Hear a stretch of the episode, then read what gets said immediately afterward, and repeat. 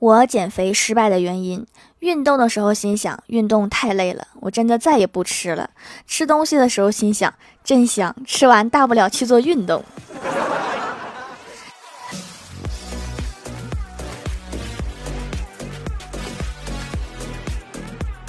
Hello，蜀山的土豆们，这里是甜萌仙侠段子秀欢乐江湖，我是你们萌豆萌豆的小薯条。有几种人，我真的超级佩服：一种可以控制自己的体型，一种能按时睡觉，一种说起就起，还有一种说忘就忘。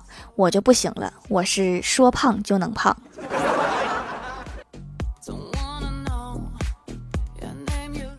早上吃饭的时候刷微博，看到今年高考的作文，于是好奇啊，就问为什么高考作文这么受关注？为什么数学、物理、化学、历史等就没有人太多关注呢？为什么没有人关注英语完形填空呢？然后我哥淡定的说，因为其他科看不懂，高考完后数理化公式忘了，文综长篇大论忘了，英语句型忘了，也就会个作文了。有道理，我毕了业就把数学公式还给老师了。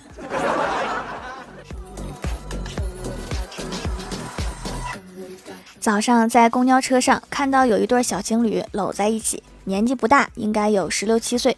这样的情景让我想起十六岁那年的我，也是在公交车上，也是这样看着别的情侣搂在一起。我就好奇哈，他们不热吗？这天多热呀！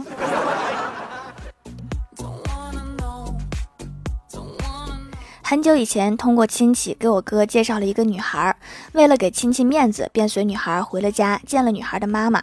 吃饭过程中，女朋友去了一趟卫生间，女孩妈妈对我哥说：“一百万和我女儿，你只能选择一个。”我哥想了想，体重接近三百斤的女孩，果断回答：“我选择一百万。”只见女孩的妈妈递过来一张卡，然后对我哥说：“三天之内一百万打到这张卡上。”我哥说：“一百万不是应该你给我吗？”女孩的妈妈说：“这是你娶我家姑娘的押金，如果你们分手了，这钱我可不退给你。”还好我家穷，要不然我就得有一个三百斤的嫂子。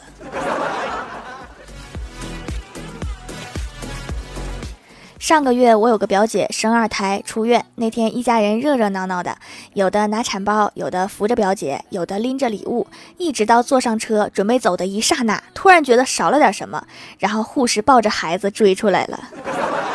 孩子可能是次要的，大家可能就是图这点热闹劲儿。上个月五二零那天，李逍遥晚上发了一条朋友圈，刚刚女朋友发了信息问我知不知道今天是五二零，我才想起来我还有个女朋友，你应该就快没有了。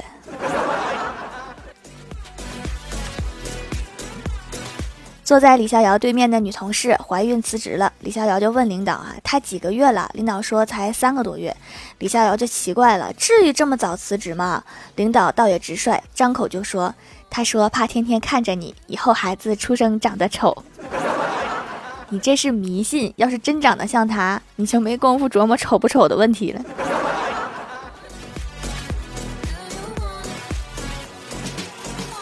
还记得我刚毕业在外地上班的时候，有一次钥匙丢了，进不了家门，还好门上贴了很多开锁的广告。我心想货比三家，打了一个说明情况，问下价格，接着又打来另外一个。打到了第三家，师傅说：“小姑娘，别打了，这几个电话都是我的。”突然发现开锁的都好厉害呀，他们的电话都是连号的。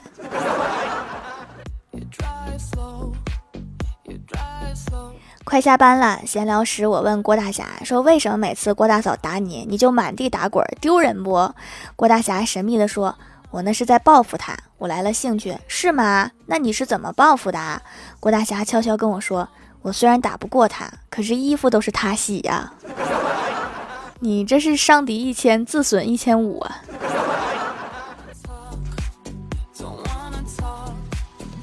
晚上吃饭的时候，郭大嫂跟郭大侠说：“霞霞，咱们小区一单元有个家长脾气特别暴躁，经常看到他对孩子喊，就是歇斯底里的那种。”郭大侠问。有你对我喊的时候声音大吗？郭大嫂想了想，摇头说：“好像没有。”那你还搁这吐槽别人呢？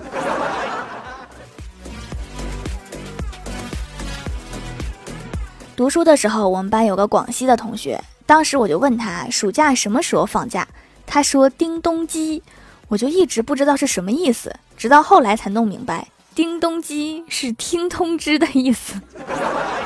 我觉得手语真的有必要普及一下。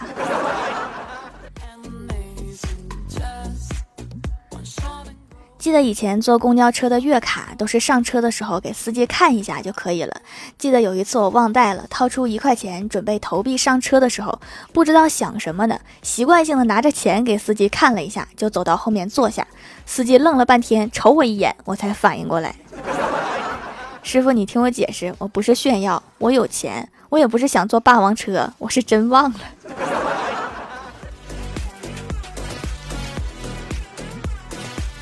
晚上下班路过一个公园，看到一个记者正在采访一个老奶奶。记者问老奶奶：“对于年轻人，你有什么样的人生建议吗？”老奶奶笑着说：“请不要问我这么难的问题。如果我是个年轻人，老年人说什么我都不会听的。”这是一个有智慧的老奶奶，看得通透。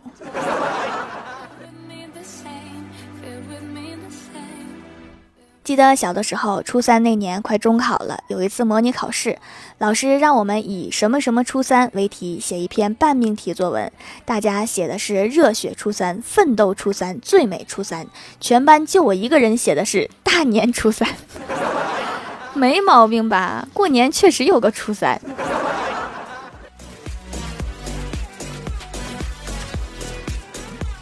晚上，我哥下班回家，正好遇到一位老奶奶拎着一桶水。我哥好心帮她抬到了五楼，正在一旁缓气儿。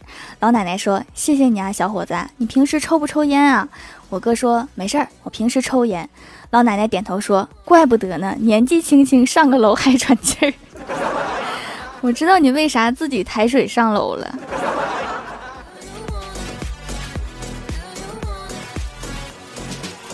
Hello，蜀山的土豆们，这里依然是带给你们好心情的欢乐江湖。点击右下角订阅按钮，收听更多好玩段子。在微博、微信搜索关注 NJ 薯条酱，可以关注我的小日常和逗趣图文推送，也可以在节目下方留言互动，还有机会上节目哦。下面来分享一下听友留言。首先，第一位叫做姓优，他说：“条条，我来留段子啦。薯条老从哥哥存钱罐里借钱，后来哥哥把存钱罐藏起来了，薯条在冰箱里找到了存钱罐，上面有一张纸条：亲爱的妹妹，我的资产已经被冻结。”希望你能够理解，我理解呀，我马上就拿热水帮你解冻。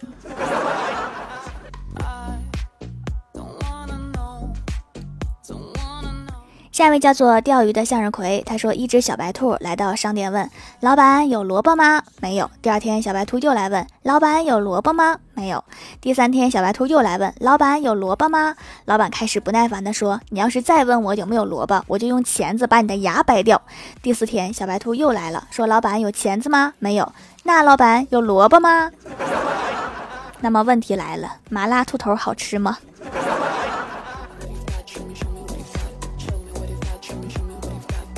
下一位叫做保护你的牙，他说：“条条怎么又更新了？我都听不过来了。那我歇几天。”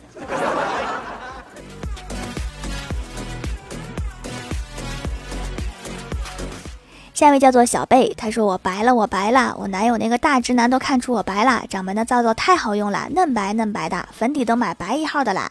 不知道能不能继续白下去。现在我一点太阳都不敢晒，就怕再黑回去。不知道为什么我就是这么一黑体质，希望我能继续白。其实能白成什么样是基因决定的哈，白了就好了，一直白也挺吓人的，万一透明了咋整？”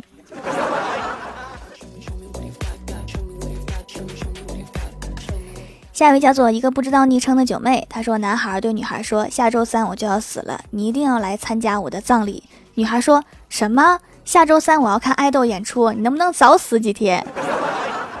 是因为成绩下来了吗？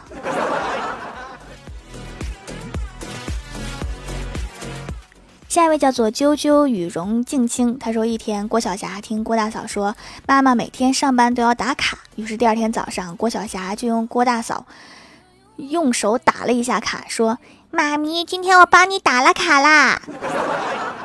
要打也得去单位打，在家打不算。”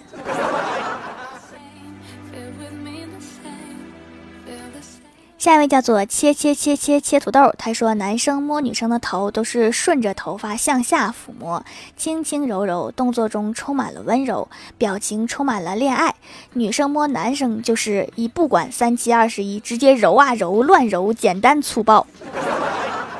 反正都是短头发，揉几下也不会乱。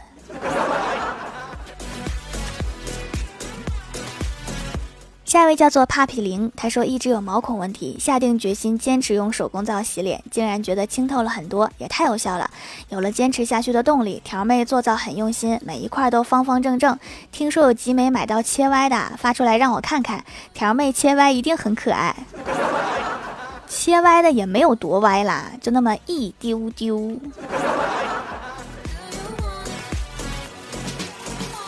下一位叫做双子座 M R 心，他说凡事不用太较真儿，生死有命，富贵在天。比起朝生暮死的浮游，是不是已经活得够久了？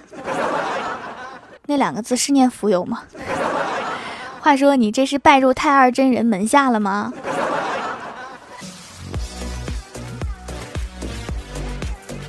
下一位叫做楼兰，他说想把房子卖了养你，但是房东不肯。你可以先把房子买了再卖。下一位叫做 “Hello 未燃烟火”，他说我财务挺自由的，想不买什么就不买什么，所以翻译过来就是想买的买不起。